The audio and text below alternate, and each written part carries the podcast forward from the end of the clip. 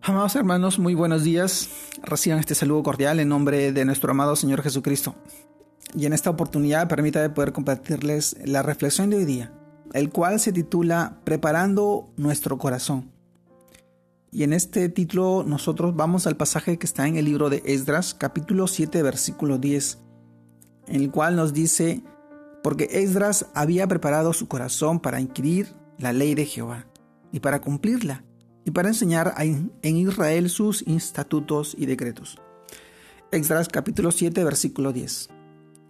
Amados hermanos, el tema de hoy día, preparando nuestro corazón.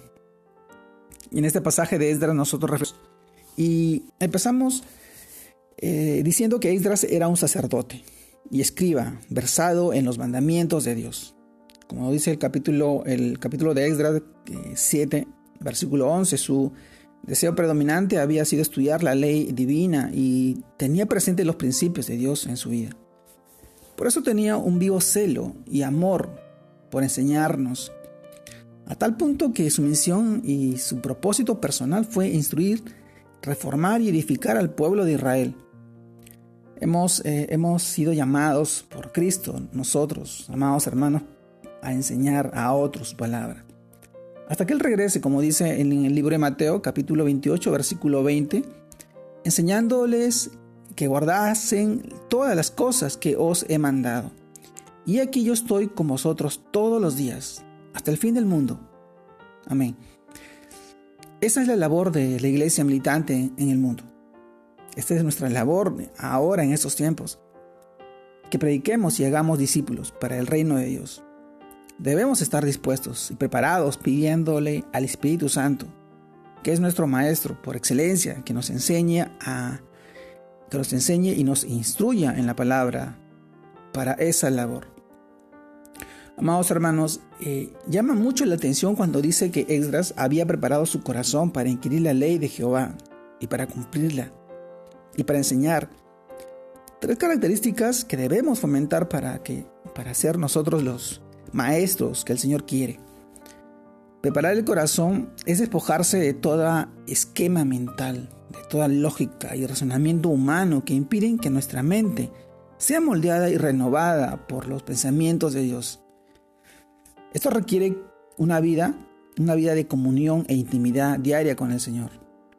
Bien decía Pablo en Romanos capítulo 12, versículo 2, no os conforméis a este siglo, sino transformados por medio de la renovación de vuestro entendimiento, para que, para que comprobéis cuál sea la buena voluntad de Dios, agradable y perfecta. ¿Recuerdan este pasaje? También Pablo aconsejó a Timoteo y le dijo en, en 2 Timoteo capítulo 2 versículo 15, Procura con diligencia presentarte a Dios aprobado, como obrero que no tiene de qué avergonzarse que usa bien la palabra de verdad para, que, para hacer actos en la enseñanza. Debemos ser diligentes y aprender. Y sobre todo en aprender, se nos dice que no solo Esdras estudió y profundizó en las escrituras, sino que estuvo dispuesto a obedecerlas y a cumplirlas. Y esto es esencial en la instrucción cristiana. Pues no podemos hablar o enseñar lo que no practicamos. Tenemos que ser eh, consecuentes con lo que hablamos. Esdras enseñó tanto con su predicación como con su ejemplo. Esto debe motivarnos a que haya un deseo profundo en nosotros de impactar la vida de otras personas con la palabra de Dios y con nuestro amor de Dios. Que, que el amor de Dios también nos inunde al llevar sus enseñanzas como Jesús lo hacía. También debemos decidirnos tanto a estudiar como a obedecer la palabra de Dios. Recordemos que en el libro de Mateo capítulo 13 versículo 23, mas el que fue sembrado en buena tierra, este es el que oye y entiende la palabra y da fruto y produce a ciento y a sesenta y a treinta por uno. Amados hermanos, preparemos entonces nuestro corazón para que sea esa buena tierra blanda, profunda, limpia, que reciba la semilla de la palabra de Dios, para que crezca en nosotros y podamos dar fruto y dar el fruto que el Señor espera en, nuestros, en nuestras vidas. Amados hermanos, preparando nuestro corazón.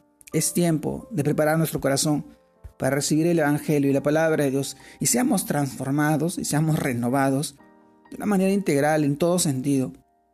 Y ese mismo propósito que Dios ha puesto en tu vida quiere que tú también pongas el propósito en la vida de cada persona, llevando la palabra de Dios, su evangelio, en los corazones, para que Él pueda ir transformando la vida de cada, de cada persona que hoy necesita tanto de escuchar la palabra de Dios. Hoy te animo a que tú sigas firme en estos tiempos y sigas avanzando adelante, mirando, mirando el camino que nos ha trazado nuestro amado Señor Jesucristo.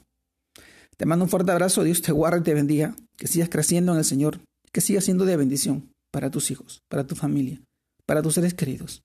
Dios te bendiga, mi amado hermano. Saludos a todos.